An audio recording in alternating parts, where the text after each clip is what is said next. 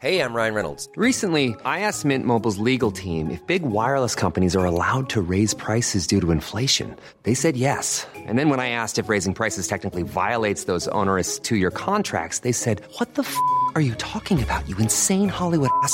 So to recap, we're cutting the price of Mint Unlimited from $30 a month to just $15 a month. Give it a try at mintmobile.com slash switch. $45 upfront for three months plus taxes and fees. Promo rate for new customers for limited time. Unlimited more than 40 gigabytes per month. Slows. Full terms at mintmobile.com. Eine Einbruchserie. Ein Mord. Der Täter gilt als einer der gefährlichsten Gewaltverbrecher der Nachkriegszeit. Er wird zu einer Legende, einem Stück Polizeigeschichte. Täglich gehen Hunderte von Hinweisen bei der Kripo ein, aber der Mann scheint ihr immer einen Schritt voraus zu sein.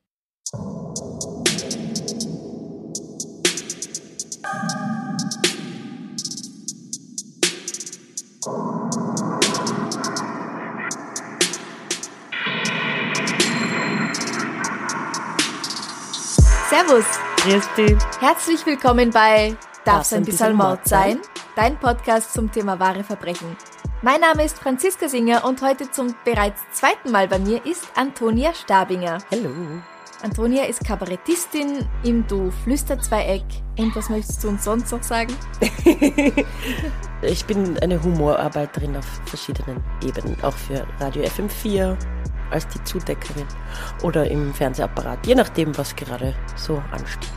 Ein Star bist du auf jeden Fall. Eher nicht. Heute sprechen wir über das Leben eines Mannes, der eine Zeit lang als der gefährlichste Verbrecher in Deutschland galt. Und wir beginnen bei seiner Geburt. Bruno Fahrbayer wird am 4. Juni 1926 geboren. Er ist das zweite Kind von Friedrich Ludwig und Luise Fahrbayer. Außer ihm gibt es noch den zwei Jahre älteren Fritz, seinen Bruder. Die Verhältnisse sind nicht die besten. Der Vater ist mehrmals vorbestraft. 1929, als Bruno drei Jahre alt ist, wird sein Vater zu einer längeren Zuchthausstrafe verurteilt. Kurz darauf verliert Bruno die Fähigkeit zu sprechen. Ob das plötzliche Verschwinden des Vaters oder ein Sturz in kochendes Wasser, von dem in manchen Quellen die Rede ist, dafür verantwortlich ist, kann ich nicht mit Sicherheit sagen. Jedenfalls dürfte er mit ungefähr drei Jahren einen großen Schock erleiden und dadurch für mehrere Monate die Fähigkeit zu sprechen verlieren. Als er dann wieder zu sprechen beginnt, stottert er, und dieses Stottern wird ihn sein Leben lang begleiten. Als Bruno in die Grundschule kommt, lassen sich Friedrich und Luise scheiden. Kurz darauf erhängt sich der Vater in seiner Gefängniszelle. Im März 1933 stellt die Mutter beim Jugendamt den Antrag, dass Fritz, also der ältere der zwei Brüder, der ist damals acht Jahre alt, in die Fürsorgeerziehung aufgenommen wird, da sie nicht genügend Gewalt über ihn habe, um ihn vor Verwahrlosung zu schützen. Auch sein jüngerer Bruder, der Bruno, verbringt mehrere Jahre in Heimen, teilweise sogar gemeinsam mit Fritz. 1936 kehren sie wieder zu ihrer Mutter heim, da die Buben aber stehlen und den Schulunterricht schwänzen und schließlich überhaupt ausreißen und auf eigene Faust nach Hamburg reisen, wird der Mutter 1939 das Sorgerecht entzogen und die Buben kommen wieder ins Heim. Und du kannst dir vorstellen, was das für eine Zeit ist und was das bedeutet, in so einem Kinderheim zu sein. Mhm. In diesen Erziehungsheimen, darunter ist unter anderem das Provinzialerziehungsheim in Göttingen genannt, bekommen sie die Erziehungsmethoden der Nazis am eigenen Leib zu spüren. In den Akten des Heims heißt es über Bruno, dass er stumpf, verschlagen, misstrauisch, verstockt und gefühlsarm sei. Die Methoden, um ihn zu bessern, erscheinen heute, und ehrlich gesagt auch Menschen, die normal denken konnten damals, äußerst kontraproduktiv. Unter anderem schert man Bruno den Kopf kahl und mehrere Burschen verprügeln ihn. Der Erzieher selbst soll sie dazu mit den Worten anstiften Und nun wollen wir doch mal sehen, ob er Schmerzen vertragen kann. Oh Gott. Ja, das war auf mehreren Ebenen, glaube ich, nicht so eine lustige Zeit. Also im Kinderheim zu sein, während dem Dritten Reich, Mhm. Im Oktober 1942 wird der ältere der beiden Brüder, Fritz Fahrbayer, zur Wehrmacht eingezogen. Er ist 18 Jahre alt. Nur eine Woche später verlässt er die Truppe. Er flieht. In einem Brief an seine Mutter schreibt er, dass er sich von der Truppe entfernt hätte, weil er das Unrecht, das Hitler bisher an der Menschheit, besonders gegenüber den Juden, begangen habe, durch seinen Kampf für ein solches System nicht decken könnte. Deshalb schriebe ihm sein Gewissen vor, die Truppe zu verlassen. Er will versuchen, ins Ausland zu gelangen, aber er kommt nicht weit. Fritz wird festgenommen und eingekerkert. Am 14. April 1943 wird er im Gefängnis Wolfenbüttel als Deserteur enthauptet. Was? Sowas hat's gegeben damals? Ja, als Fahnenflüchtiger hattest du Wird man enthauptet? Das ist ja wie im Mittelalter. Das war einiges rückschrittlich. Ja, ja. Naja, Enthauptung galt sehr lange Zeit als die humanste Methode, jemanden zu töten. Ja, stelle ich mir eigentlich eh auch so vor, aber es ist irgendwie, es klingt so mittelalterlich. Weil das geht recht schnell, oder? Man bekommt ja nicht sehr viel mit.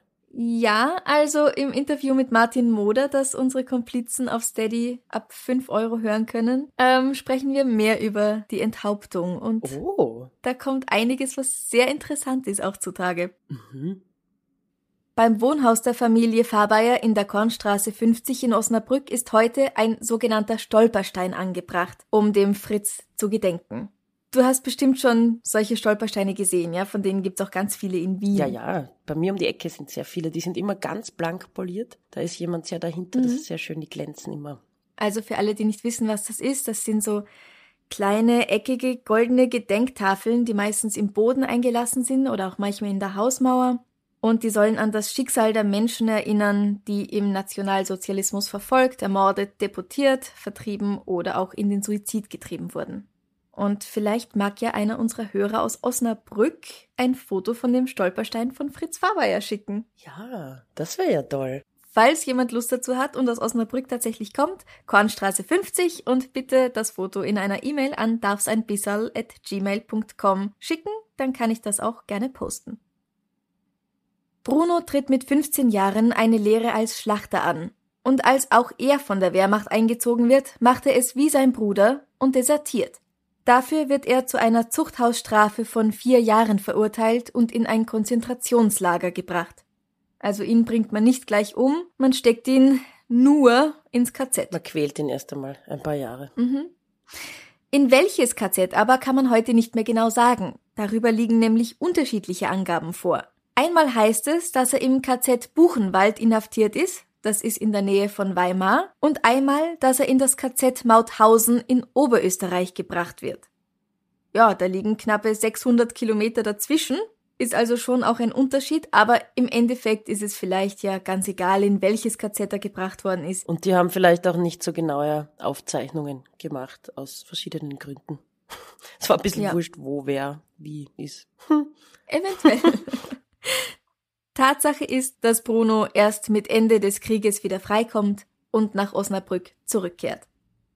Immer auf der Suche nach Arbeit kommt er viel in seiner Gegend rum. Er nimmt Arbeiten auf dem Bau, im Straßenbau und in einem Sägewerk an, aber keinen dieser Jobs hält er lange durch. Als das Arbeitsamt ihm schließlich die Unterstützung entzieht, gerät er endgültig auf die schiefe Bahn. 1948 kommt er wegen Diebstahls vier Monate lang ins Gefängnis, 1949 dann zehn Monate und 1952 wird er sogar zu drei Jahren Haft verurteilt. Als er 1957 aus der Strafanstalt in Lingen entlassen wird, begeht Bruno einen weiteren gewaltsamen Raub. Er gilt nun als gefährlicher Gewohnheitsverbrecher und wird zu einer Strafe von sechs Jahren Zuchthaus mit anschließender Sicherheitsverwahrung verurteilt. Antonia, was ist denn der Unterschied einer Haftstrafe zu einer Sicherheitsverwahrung? Das kann ich dir sehr einfach erklären, liebe Franziska. Sicherheitsverwahrung bedeutet, dass ein straffällig gewordener Mensch nach Ende seiner Haftstrafe noch weiter im Gefängnis drin bleibt. Und zwar, um die Gesellschaft vor ihm zu schützen. Also so eine Sicherheitsverwahrung ist zuerst einmal unbefristet, aber jedes Jahr wird dann geprüft, ob noch akute Gefahr von dem Insassen ausgeht. Und diese Sicherheitsverwahrten, die haben auch spezielle Privilegien im Gegensatz zu normalen Insassen. Ähm, sie dürfen zum Beispiel eigene Kleidung tragen oder eigenes Bettzeug verwenden. Die Hafträume, in denen sie untergebracht sind, sind auch größer als die normalen Zellen. Und sie dürfen sich auch selbst ein bisschen einrichten. Also ein bisschen gemütlicher als so eine normale Haftstrafe, weil sie haben ja schon ihre Haft eigentlich abgesessen und sitzen nicht als Strafe, sondern zum Schutz der Allgemeinheit in dieser Sicherheitsverwahrung. Es fühlt sich halt wahrscheinlich nicht so viel anders an. Im Endeffekt. Ja, mit so ein paar Blumen oder so. Wer weiß, wenn man sich da gemütlich einrichtet. Ein bisschen Ikea, ein bisschen Blumerl, aber, Aber rausgehen darf man halt nach wie vor nicht. Also insofern. eingesperrt bist trotzdem, genau. Mhm.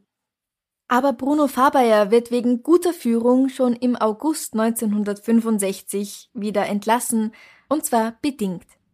Zu diesem Zeitpunkt ist er 39 Jahre alt. Ein Bewährungshelfer soll sich um ihn kümmern, aber noch ehe der den Kontakt zu ihm aufnehmen kann, taucht Fabayer unter. Er hat sein halbes Leben hinter Gittern verbracht und er hat keinen Beruf gelernt. Er hat keine besonderen Social Skills, daher tut er das, was er kann oder glaubt zu können und führt seine kriminelle Karriere weiter. An die 200 Einbrüche wird er noch begehen. Dabei wird er immer wieder entdeckt, aber nie gefasst. Das ist aber schon tüchtig. 200 Einbrüche ist viel Arbeit. Ja, das ist sehr tüchtig. Seine Methode ist so. Er bricht in ein Haus ein, räumt die Vorratskammer aus, räumt die Küchenschränke aus, weil in den Küchenschränken haben die Bauersfrauen wohl sehr oft Geld versteckt. Dann nimmt er Geld und Essen mit und außerdem auch oft Kleidung in seiner Größe. Besonders fasziniert, das finde ich ganz lustig, scheint die Presse damals davon zu sein, dass er auch Süßigkeiten wie Schokolade und Bonbons mitnimmt. Ich finde es ja eher faszinierend, dass er Kleidung in seiner Größe mitnimmt, dass der da Zeit hat, auf die Zettel zu schauen oder ein bisschen zu probieren vielleicht. Stelle mir ganz lustig vor. Ein bisschen shoppen. dass er vielleicht einen kleinen Paravon mitgenommen, wo er sich dahinter umziehen kann in Ruhe. Wer weiß. Am 29. Dezember 1965 wird alles anders für Bruno Fabayer.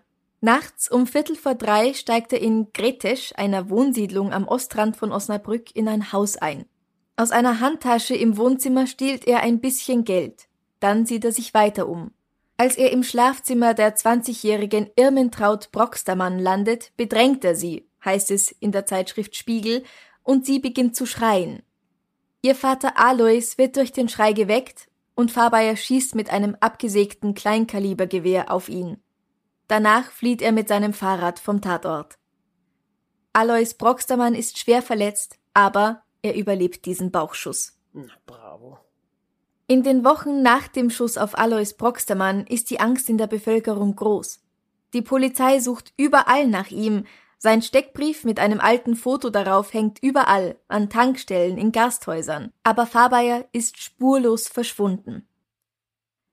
Bis am 24. Februar 1966 eine Gastwirtin aus Hunteburg, das ist 30, 35 Kilometer von Osnabrück entfernt, ihn erkennt. 1,75 Meter groß, schlank, mittelblond, stottert. In meinem Lokal sitzt der Fabayer und isst ein Kotelett, sagt sie zu einem Bekannten. Der schaut genauer hin und erkennt ihn auch und geht weg, um den Polizeiobermeister Brüggemann zu holen.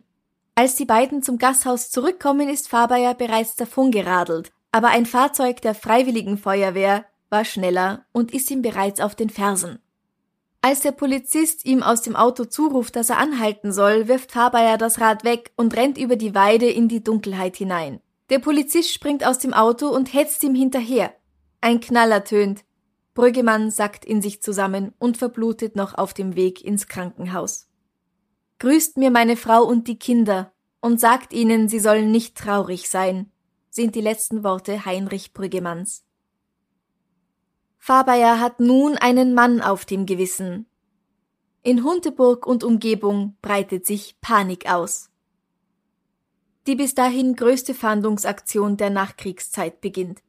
Auf der Suche nach dem Täter, die sich über Monate hinzieht, entdeckt die Polizei in den Wäldern insgesamt fünf Orte, an denen Fabayer sein Diebesgut versteckt hat. Gut getarnt mit Zweigen, Laub und Moos. Wir sind da übrigens, wenn ich das richtig verstanden habe, von Google Maps, im Teutoburger Wald. Sagt dir der Teutoburger Wald was? Ähm, ist das nicht so was Mystisches? Irgendwas mit Hexen? Da haben die Germanen gegen die Römer gekämpft. Oh. Hoppala. Ich glaube, die Walpurgisnacht ist erst zu kurz her, dass ich das gleich damit. Jetzt habe ich gleich an ein großes Feuer und das Hexentanzen gedacht. Ah, ja, ja. Mhm. Neben Bonbonpapieren, Zigaretten, einem Rasierer und Matratzen findet die Polizei dabei auch Munition. Diese Funde machen klar, dass der Mann, den sie suchen, wirklich gefährlich ist und dass er gut vorbereitet ist. Bis dahin hatten sie nämlich noch die Hoffnung, dass er eines Tages entweder einen Friseur aufsuchen würde, der dann den verwilderten Mann erkennt, oder dass er in einer Ortschaft allein durch einen wilden Bart und lange Haare auffallen würde. Du, woher wissen die, dass der nicht selber eine Schere mitgehabt hat? ja. Das ist ja, wer weiß, vielleicht kann er sich sehr gut selbst die Haare schneiden. Das ist eine Sache, auf die die Polizei damals nicht gekommen ist. Bruno ist jedenfalls der Polizei immer einen Schritt voraus. Er liest auch Zeitung und ist dadurch gut informiert. Weil er bei seinen Einbrüchen ja auch Kleidung mitnimmt, ist er gut angezogen. Durch ein gestohlenes Fahrrad ist er mobil und weil er im Wald schläft und das Geld nicht für so Dinge wie Miete, Strom oder Grundnahrungsmittel verwenden muss, kann er es sich leisten, auch mal mit dem Zug von Ort zu Ort zu fahren und in Restaurants zu speisen oder beim Friseur einen neuen Haarschnitt zu verlangen. Er sieht immer gut gepflegt aus. Absolut nicht verdächtig. Als die Apotheken der BRD dann die Mitteilung bekommen, auf einen Mann um die 40 zu achten, der Nervogastrol kauft, wechselt er einfach zu einem anderen Medikament gegen seine Magenprobleme. Rund 1000 Hinweise gehen ein von Menschen, die zu wissen glauben, wo sich der Täter aufhält, der von den Medien den Namen Waldmensch bekommt.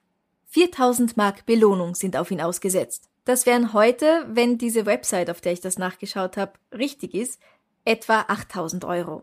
Also gar nicht schlecht, ne? Ja, kann man sich schon mal ein bisschen die Augen aufmachen dafür. Sogar zwei Hubschrauber des Bundesgrenzschutzes gehen den gemeldeten Beobachtungen und Verdächtigungen nach. Die Fahnder, die in seinen Verstecken auch Radiobatterien finden, fürchten, dass er über ein Koffergerät den Polizeifunk mithört und immer dann nach Westen oder Norden radelt, wenn die Funkstreifen ihn gerade im Süden oder Osten jagen. Und da liegen sie ja gar nicht mal so falsch damit. Er radelt jetzt nur noch herum, wenn es dunkel wird und fährt mit dem Zug sogar in weiter entfernte Ortschaften, nach Paderborn oder München. Auch nach Österreich reist er. Illegal radelt er in einem Wald über die Grenze und taucht Wochen später dann in Augsburg auf. Also wo er in Österreich war, habe ich leider nicht herausfinden können. Er nimmt sich zwar nie ein Hotelzimmer und schläft ausschließlich im Wald, aber auch da darf's mal ein bisschen mehr sein, ein bisschen fancier, und er bleibt eine Weile im Wald von Schloss Linderhof in Oberbayern. Oh, edler Wald. Ja, das ist das Lieblingsschloss vom bayerischen König Ludwig II. Das hat er sich bauen lassen und ich war vor ein paar Jahren dort. Es ist Prunk pur. Also da kann man schon mal übernachten, auch wenn es nur im Wald ist. Aber ist ein Wald nicht ein Wald, egal wo er dran ist? Oder ist er dann besonders weich, wenn er an deinem Schloss dran ist? Ein Wald ist nicht ein Wald. Er wird nämlich über diesen Aufenthalt sagen, hier war ich sicher. In das Jagdgebiet von Fürsten und Regierungsmitgliedern traut sich die Polizei nicht so schnell. Ah, ach so, also von der Sicherheit. Ja, das ist vielleicht gemütlicher als dann ein Teutoburger Mhm. Wald.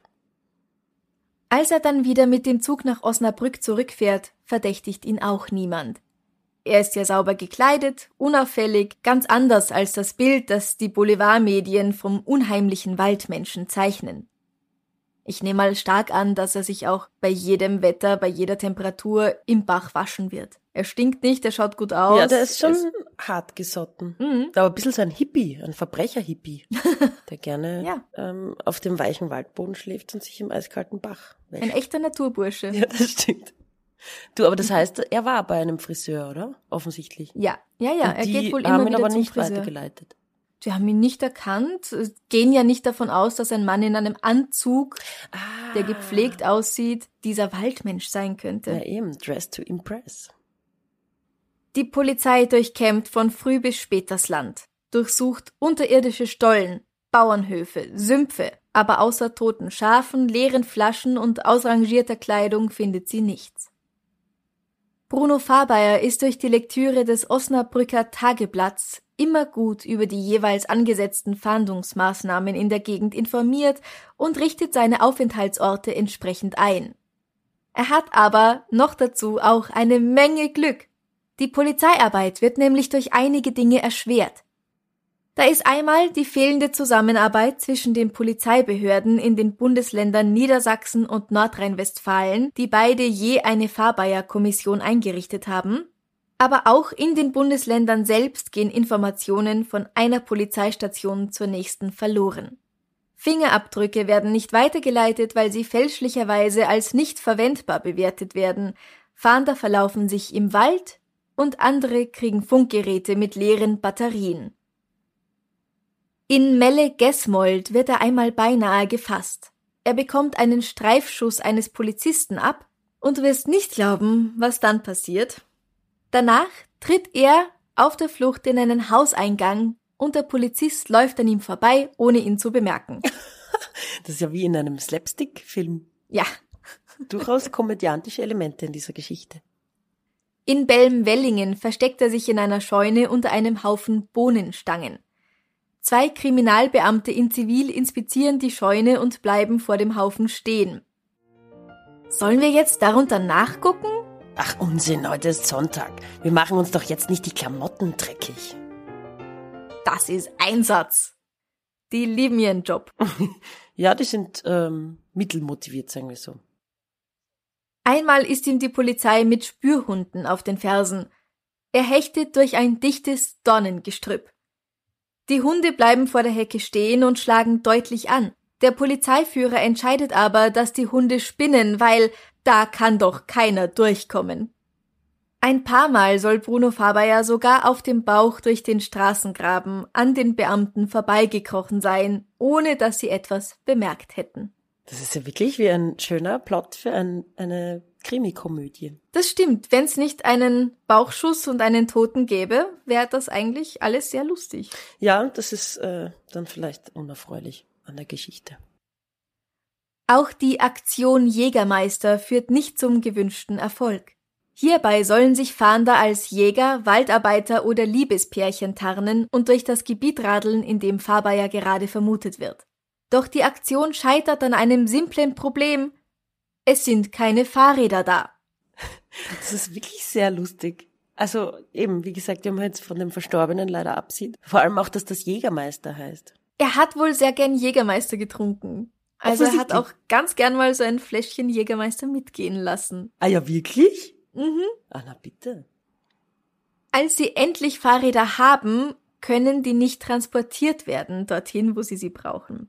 Und schließlich wittert der Gesuchte auch diesen Plan und fährt per Anhalter in eine andere Gegend. Aber irgendwie ist der mir auch ein bisschen sympathisch. Abgesehen davon, dass er sehr gewalttätig ist, okay, aber irgendwie ist der so gewitzt, dass der sich da nicht unterkriegen lässt.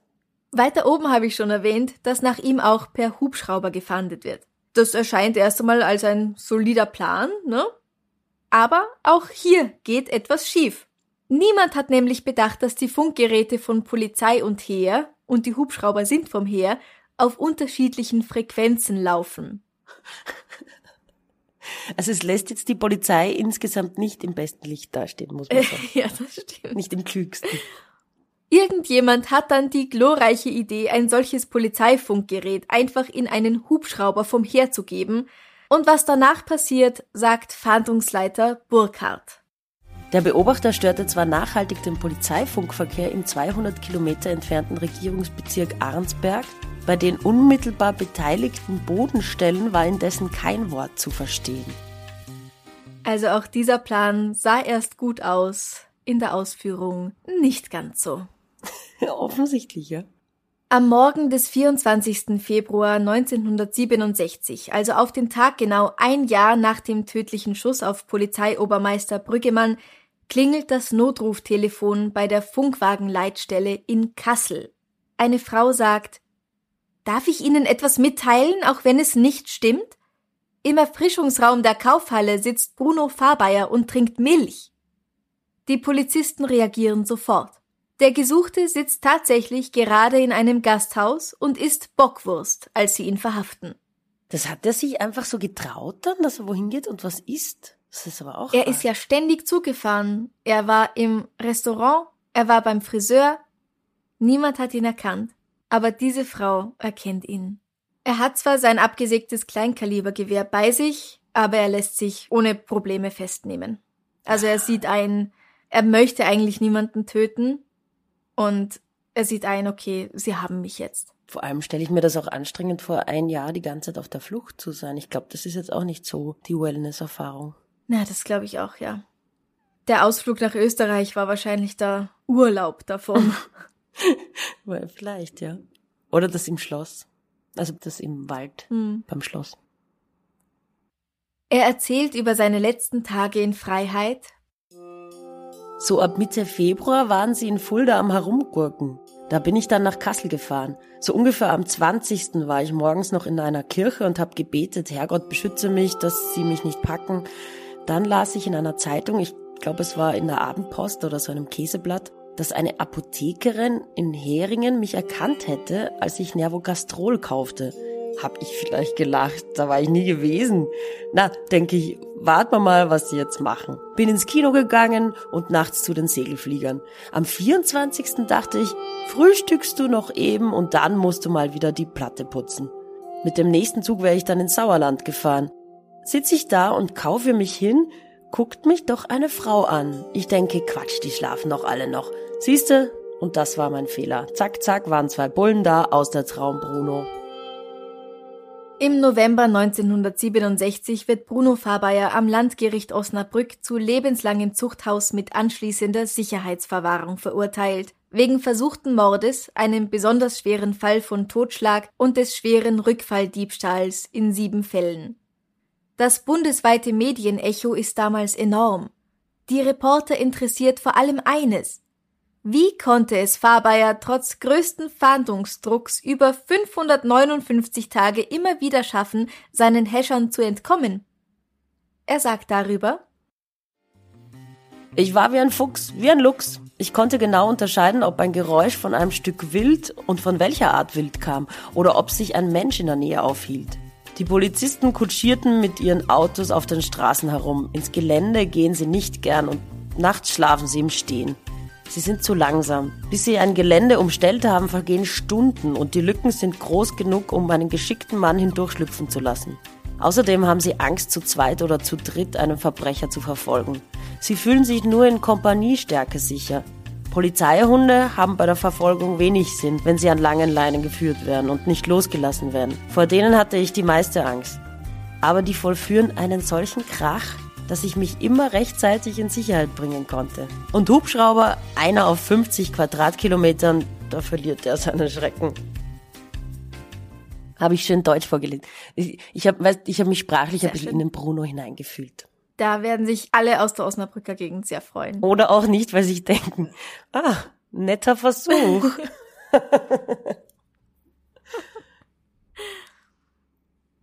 Da er sich im Gefängnis einwandfrei verhält, darf Bruno Fabayer 1983 die Justizanstalt Celle zum ersten Mal wieder verlassen.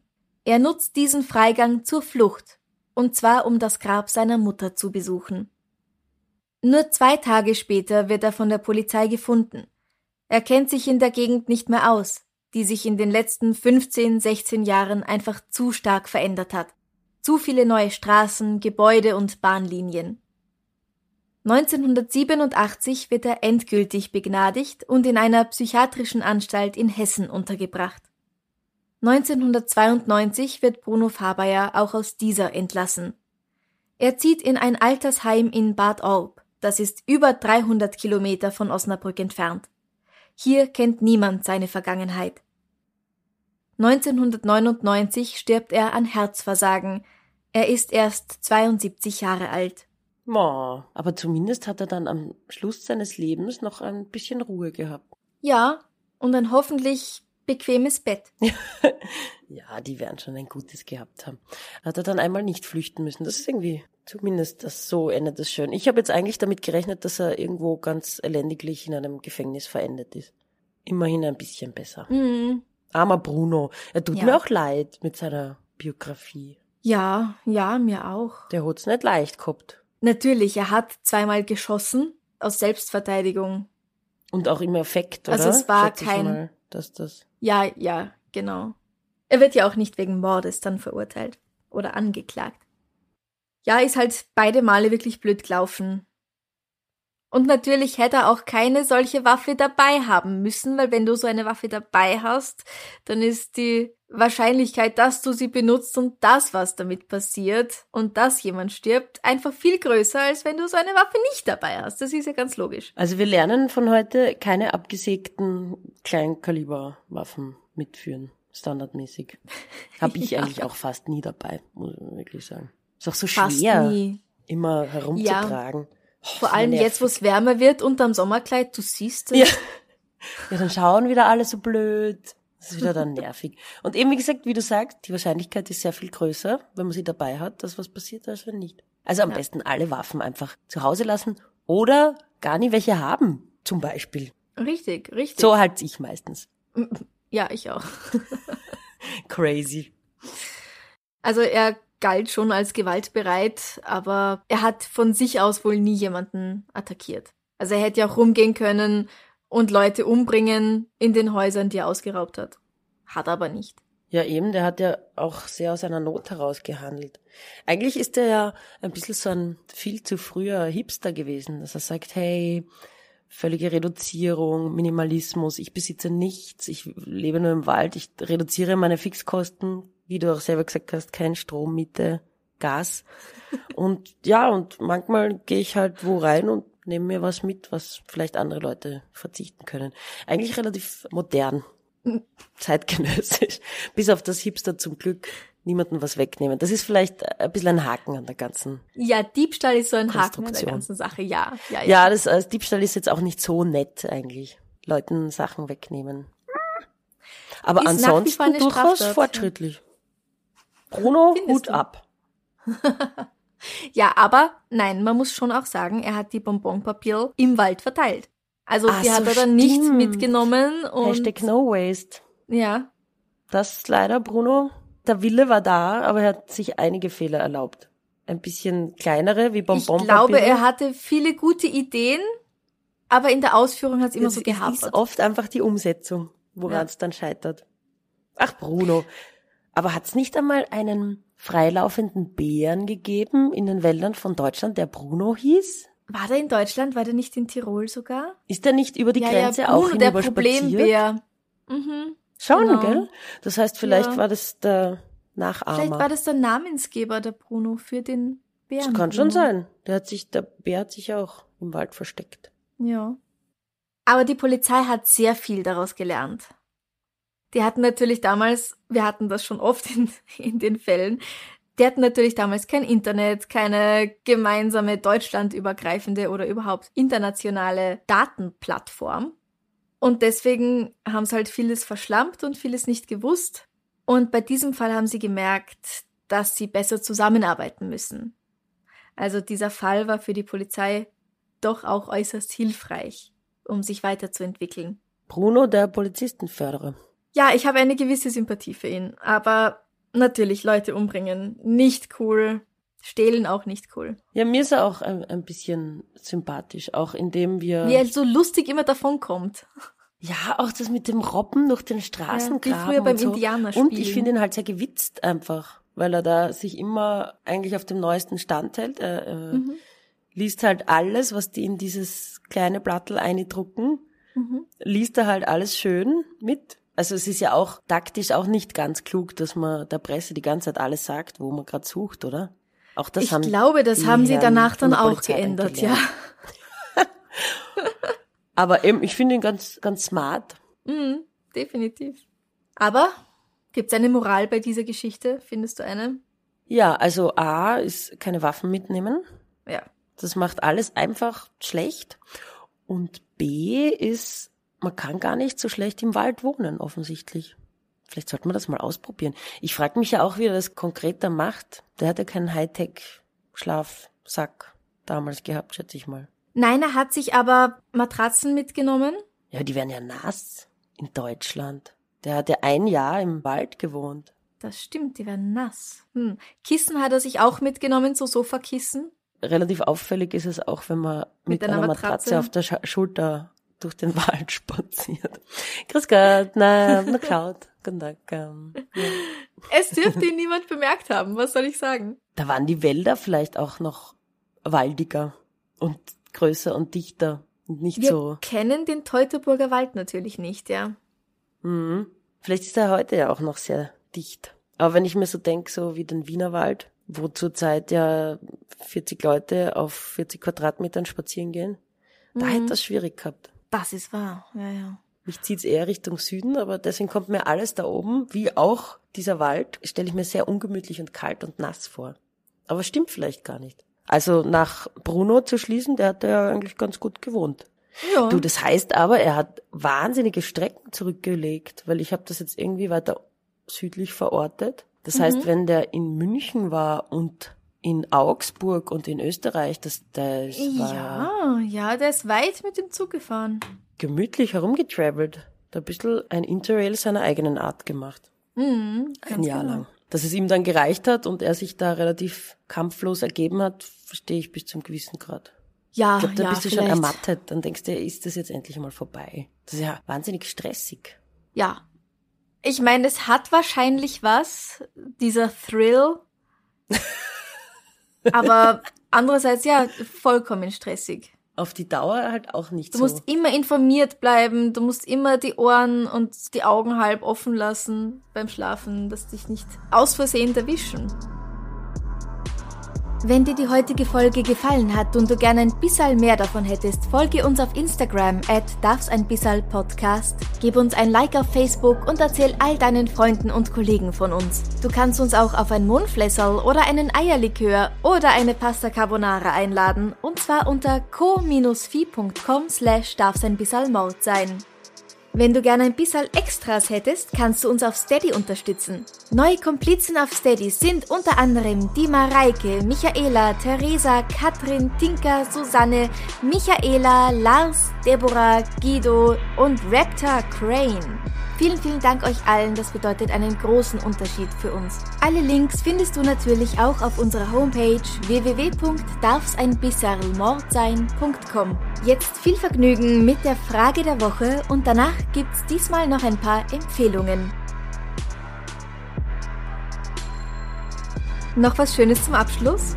Ich habe eine Frage an dich, Franziska. Mhm. Wenn du eine Woche in einer Fernseh- oder was auch immer äh, Filmserie verbringen könntest, welche wäre das? Es kann eine Netflix-Serie sein, also eine Online-Serie, eine Fernsehserie. Es kann von jetzt sein, es kann aber auch aus den 90ern sein. Oh ja, oh, ähm, Jetzt bin ich gespannt. ich wäre gerne ein Teil des A-Teams. Und wer? Wer? Naja, ich wäre halt eine extra Person. Achso, du würdest jetzt nicht als eine Person. Nein, aber vom A-Team habe ich ja mit den Murdoch am liebsten gehabt. Oh mein Gott, ich Den habe das ja nie geschaut, aber ich weiß nur, dass es da einen gibt, weil ich bin ja persönlich sehr klaustrophobisch.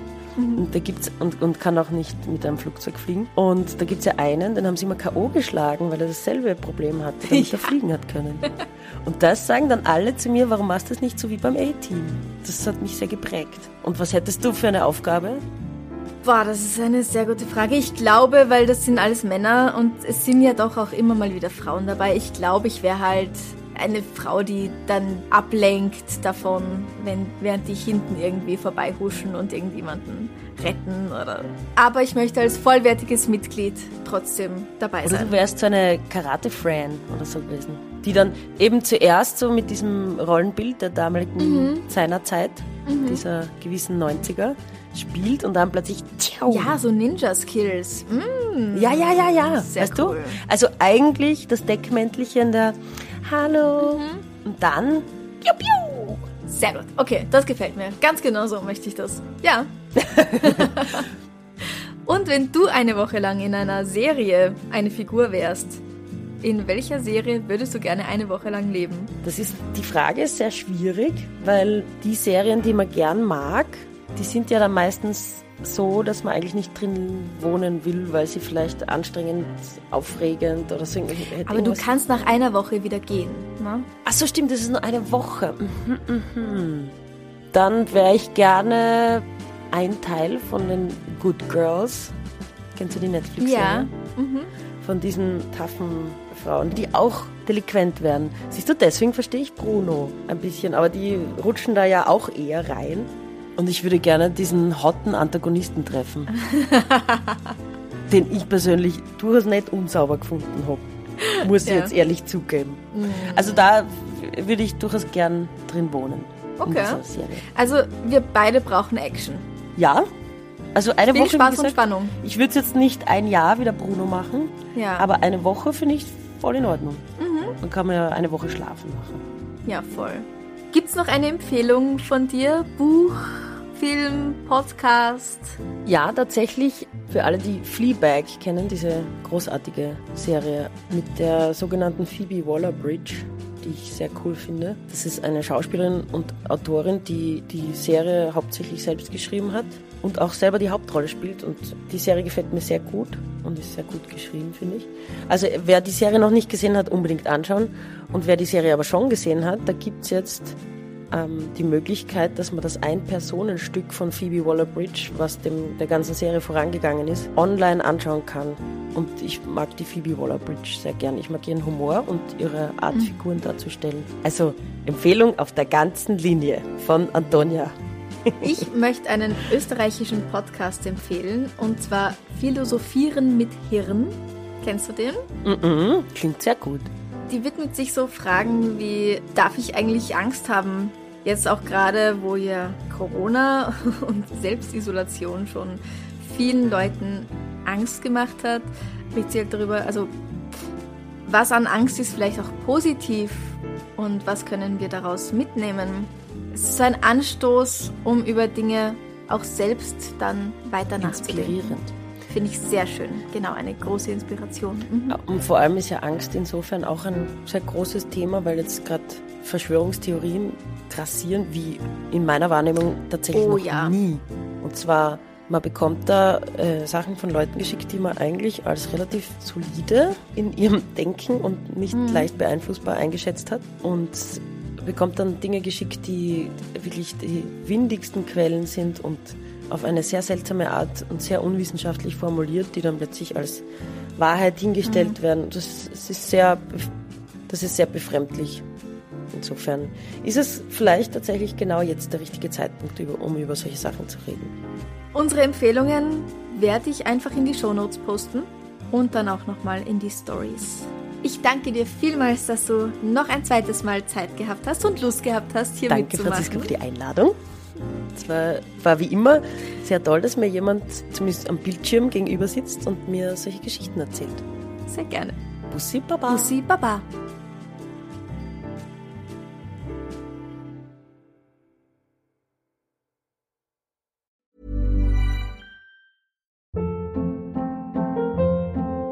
Hold up. What was that? Boring. No flavor. That was as bad as those leftovers you ate all week. Kiki Palmer here, and it's time to say hello to something fresh and guilt-free. Hello Fresh. Jazz up dinner with pecan-crusted chicken or garlic butter shrimp scampi. Now that's music to my mouth. Hello Fresh. Let's get this dinner party started. Discover all the delicious possibilities at hellofresh.com.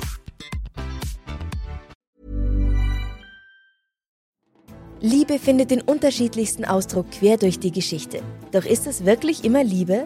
Lasst uns über Sex sprechen. Von skandalösen Stories aus der Antike über die Geschichte von Fetischen bis hin zu den unanständigen Geheimnissen berühmter Personen. Bei Liebesgeschichte gehen wir der Entwicklung der menschlichen Sexualität auf den Grund. Unterhaltsam, lehrreich und im besten Sinne des Wortes tabulos stellt Franziska Singer, das bin ich, jede Woche die Frage, wer, wann, mit wem und wie.